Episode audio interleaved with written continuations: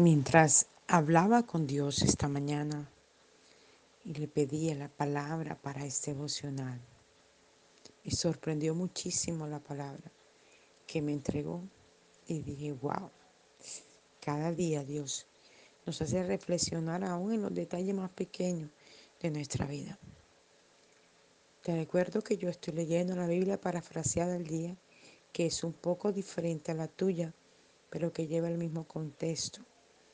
Quiero que vayas conmigo a Eclesiastés capítulo 5.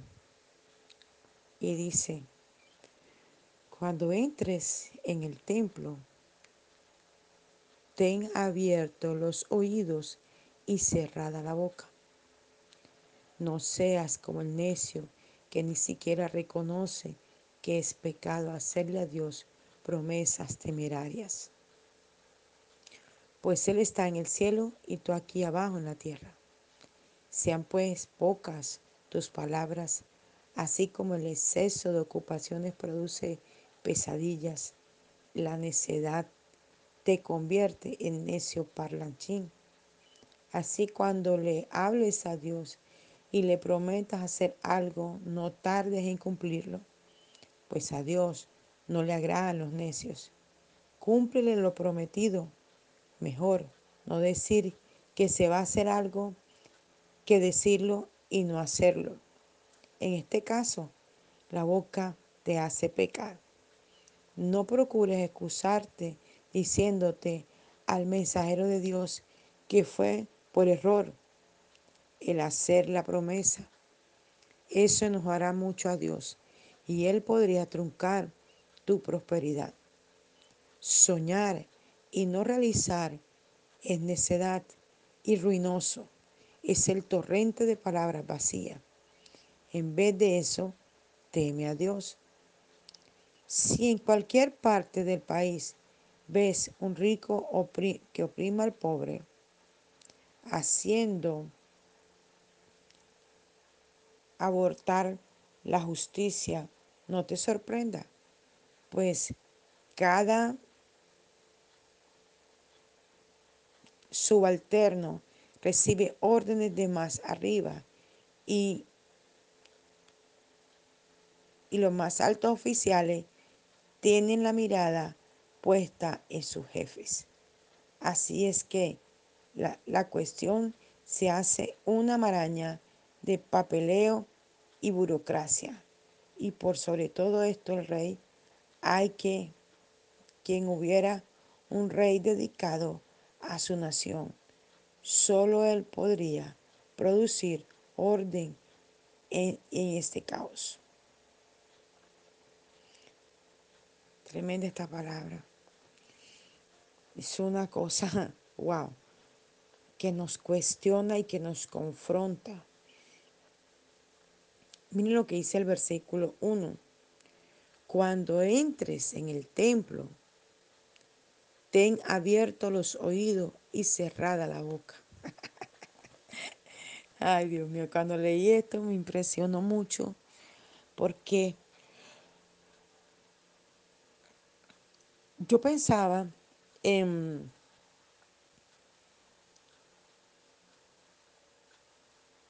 en la actitud que tenemos cuando venimos a la casa del Señor. Venimos a la casa del Señor y estamos pendientes del celular. Venimos a la casa del Señor y estamos pendientes de conversar con el que tenemos al lado. Venimos a la casa del Señor y nos acordamos que dejamos la olla pitando, que el marido no había llegado, que el hijo no había venido, que hay que solucionar tal problema. Entonces nuestra mente no está concentrada en lo que venimos a hacer. Y a veces yo pienso, ¿cómo es posible que yo organice todo y saque el tiempo para venir hasta la casa del Señor. Pero cuando estoy en la casa del Señor, no recibo lo que la casa del Señor me está entregando, simplemente porque me distraigo con miles de cosas y no tengo mi mente centrada en lo que en ese momento Dios quiera hacer.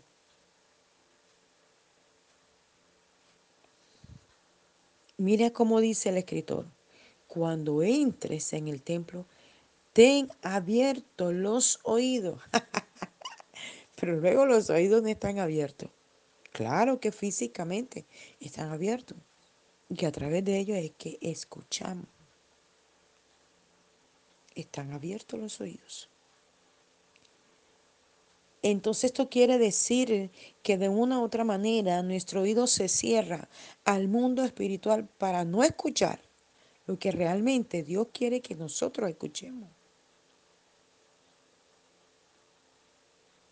Y anoche eh, vino una predicadora a la iglesia y oró, creo que por todas las personas de la iglesia.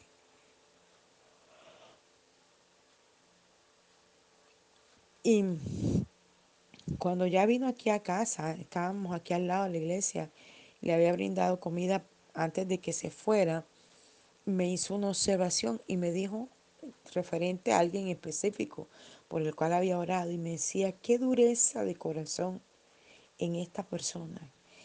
¿Cómo sentí tan fuerte su corazón cerrado a obedecer a Dios, a caminar con Dios? Y yo me sorprendí porque dije, wow, la persona de quien me estaba hablando, ella, yo sabía a quién se estaba refiriendo, porque yo he venido viendo el comportamiento de ella. Da un paso adelante, dos para atrás, uno para adelante, dos para atrás. Y yo decía, wow, Señor, qué tremendo. Es la actitud en la que venimos a la casa del Señor. Aquí está hablando físicamente de la casa del Señor, ¿verdad? Pero nuestras actitudes deben ser en todo tiempo, desde que nos levantamos hasta que nos acostamos, una actitud de mantener nuestro oído para escuchar la voz de Dios, para escuchar lo que Dios nos quiere decir, para recibir la instrucción dada por Él. ¿Y por qué nos trae a la casa del Señor? Y es muy sencillo. La Biblia dice, no dejando de congregarse como muchos tienen por costumbre. Y es que a la gente se le hace fácil simplemente decir, ay no, hoy no voy a la iglesia, me quedo viendo el partido. Es que los partidos no, estos tipos de partidos no lo dan todos los días. Y esa es la excusa perfecta. Ay no, este, es que tengo que ir de Julanito a cobrar un dinero. Porque es que si no voy ahora, después no me lo paga. No, es que, es que tengo que recoger tal cosa. O sea, es más importante cualquier cosa que el lugar que merece la casa de Dios. Y hay otro texto, creo que en, en Ageo, donde dice, porque ellos tienen sus casas artesonadas, pero mi casa está abandonada. Y es que quizás lo que Ageo podía ver o lo que el Señor estaba indicándole a Ageo en ese momento era que todo el mundo estaba arreglando sus casas lindas, divinas, hermosas. Pero la casa de Dios no tenía una buena silla, un buen abanico, un buen micrófono.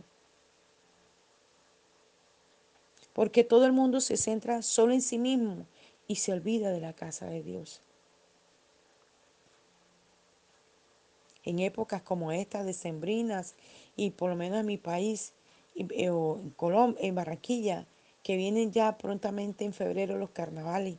La gente se va dejando disuadir del enemigo y se va apartando porque para ellos es más importante la fiesta de Sembrina, las cosas que quieren hacer allí y luego los carnavales. Todo viene a ocupar un lugar más importante que la casa de Dios y lo que Dios tiene establecido en su casa. ¿Por qué no quiere traer a su casa? Ahora las casas se han vuelto virtuales a raíz de la pandemia. Y aún virtualmente la gente no quiere entrar, pudiendo entrar en su casa, en su cocina, en su cuarto, en su oficina. Muchas veces no quieren entrar al servicio porque todo se vuelve más importante que la casa del Señor.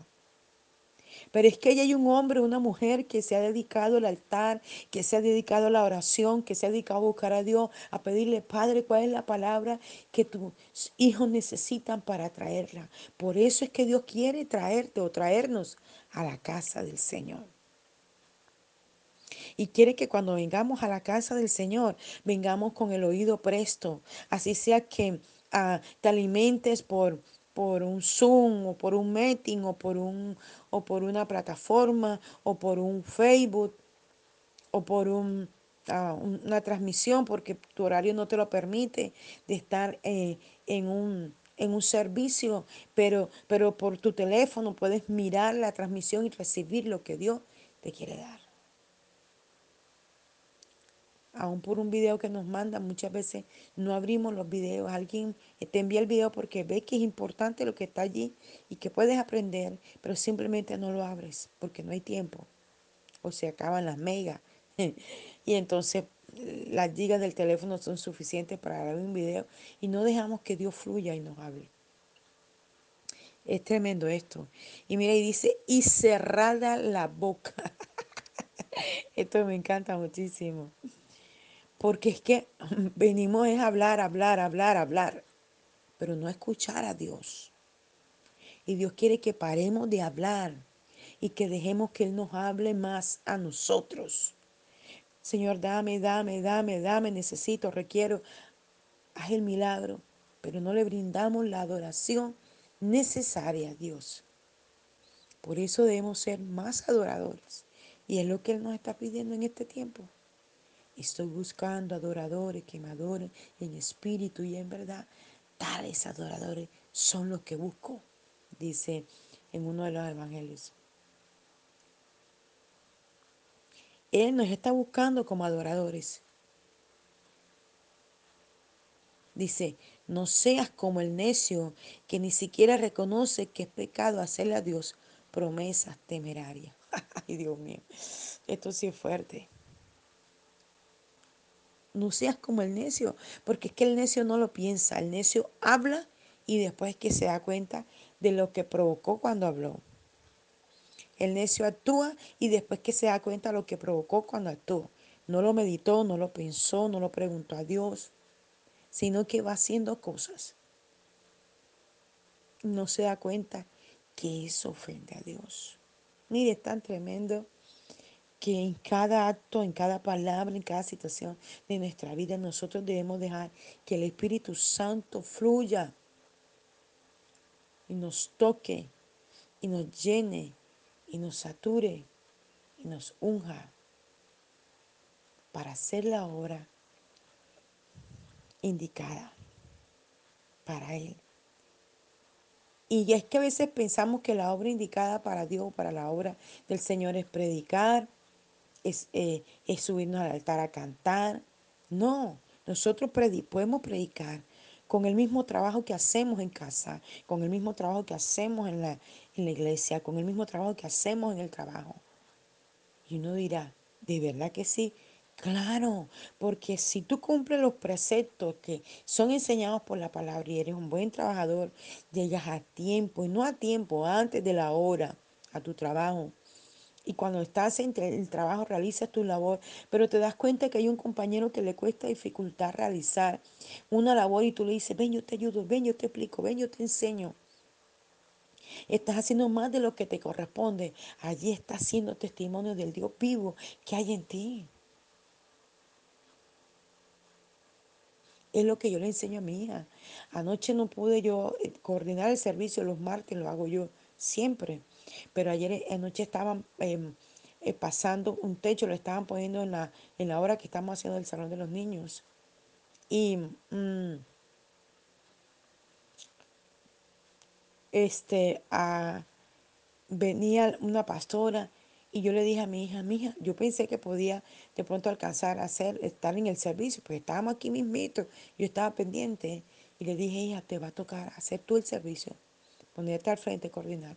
Ay, pero a mí no me gusta que tú me cojas así de improviso, porque no he preparado nada. Y le dije, tenemos que estar preparados todo el tiempo para servir a Dios en todas las formas y áreas. Si soy una salmista, debo mantener cantando y adorando a Dios todo el tiempo, para que en el momento que menos crea, allí yo pueda cantar una alabanza a Dios. Si soy un predicador, debo estar atento, rumiando la palabra, aprendiendo la palabra, para que en el momento que menos crea se presente, yo pueda predicar del Señor.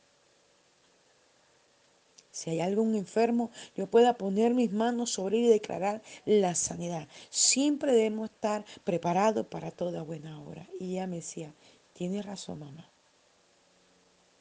Tremendo. Debemos estar preparados para todo. Y sigue diciendo la palabra del Señor. Pues Él está en el cielo y tú acá en la tierra. Sean pues pocas tus palabras, así como el exceso de ocupaciones produce pesadilla. La necedad te convierte en necio parlanchín. Wow. Hmm.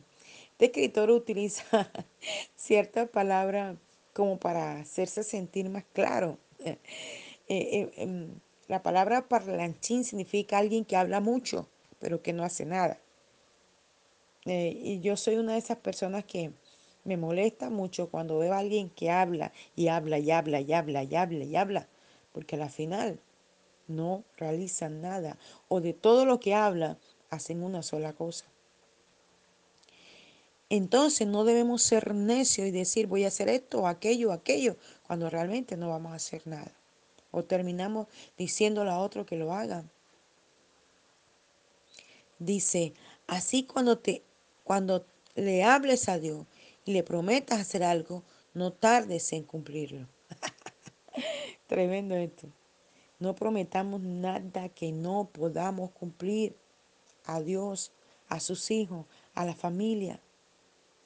Sí, mijo, he visto casos. Alístense, pónganse bonitos, ya voy para allá, los voy a llevar a almorzar, los voy a llevar a comer, los voy a llevar al parque. Y todos se alistan. Y el papá nunca llegó, la mamá nunca llegó. Pero ¿qué pasó? Estamos aquí esperando. Es que me llamaron a trabajar. Es que hicieron esto y lo otro. Y muchas veces, es mentira, muchas veces es que los amigos, los amigos de la, de la, los amigos de la oficina o los amigos de algún lugar invitan a salir, invitan a, hacer una actividad totalmente diferente a la que normalmente se realiza. Entonces él para no quedar mal o ella no quedar mal con sus compañeros, prefiere quedar mal con su familia. Prefiere quedar mal con su familia. Entonces debemos pensar en este tipo de cosas.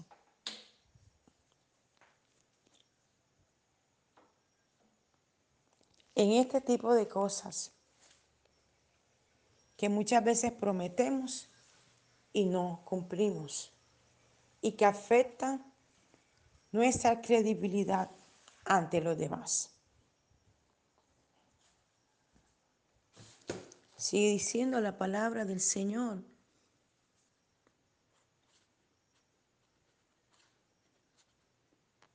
Mm.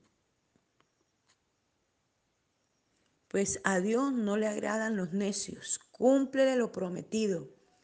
Mejor no decir que se va a hacer algo que decirlo y no hacerlo.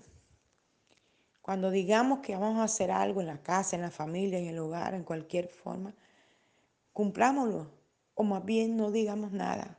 Yo he aprendido este milagro caminar con Dios. Cuando yo veo que puedo bendecir a alguien o que puedo hacer algo por alguien, yo no lo, no lo, no lo prometo, sino que trabajo en eso y lo cumplo. Porque cuando he prometido y no he podido cumplirlo y he quedado mal, wow, cómo me redarguye el Espíritu Santo. Porque ya hay una palabra establecida en mí que me ha enseñado a no prometer, sino a cumplir. Y sigue diciendo la palabra del Señor. En este caso, la boca te hace pecar. No procures excusarte diciendo al mensajero de Dios que fue por error. Eso enojaría mucho a Dios y Él podría truncar tu prosperidad. No podemos decir, ay, que sí, yo lo prometí, pero es que tal cosa, las excusas. Desde que las excusas se hicieron, todo el mundo quedó bien. Ay, sí, es que llegué tarde porque el bus se demoró. No, es que te quedaste dormido y no te levantaste a tiempo. Sonó la alarma y seguiste durmiendo. Entonces, nosotros debemos cumplir al Señor y no excusarnos en nada. Y sigue diciendo, Él podría truncar tu prosperidad. Soñar y no realizar es necedad y ruinoso. Es el torrente de palabras vacías. En vez de eso, teme a Dios. Miren esto tan sencillo y uno podría decir, wow, y también de esto habla la palabra. Claro, porque la palabra nos instruye en todo y hasta en eso, de uno prometer, decir, voy a hacer tal cosa y no hacerla. Eso Dios lo está escuchando, Dios lo está viendo. Eh, voy a, yo prometo que voy a ayudar a hacer el aseo del templo y nunca vienen a hacerlo. Yo prometo que mm, que el domingo haga un buen aseo a la casa y llega el domingo y dice, ay no, yo estoy muy cansado y no lo hace. Yo prometo que le voy a hacer a mi esposo la comida que a él le gusta y llega el día y no la hace, ay no, es que yo no tuve para comprar esto, aquello, excusas. Porque si lo prometiste y había una fecha estipulada, podrías ir comprando de uno en uno hasta que lo tuvieras todos los elementos y pudieras cumplir con lo que prometiste y así. No seamos necios en prometer lo que no podemos cumplir. Cumplamos y no prometamos. Esto es lo que nos invita la palabra esta mañana. Abba Padre, te damos gracias por tu enseñanza, Señor. Ruego que nos ilumines cada día y nos enseñes, Padre Celestial, a hacer lo que tu palabra nos enseña. A tener los oídos abiertos cuando llegamos a tu casa y la boca cerrada Señor, para estar más atento a la instrucción y a lo que nos quieres decir, Señor, cuando llegamos a tu casa. En este tiempo, la casa física, la casa virtual, los medios a través de los cuales somos enseñados. Y a no prometer algo que no podamos cumplir, sino a cumplir sin prometer. Les habló el apóstol Janet Rentería, mensajero de la Cruz de Cristo, Barranquilla, Colombia Espero que esta enseñanza, devocional te pueda edificar. Mil bendiciones.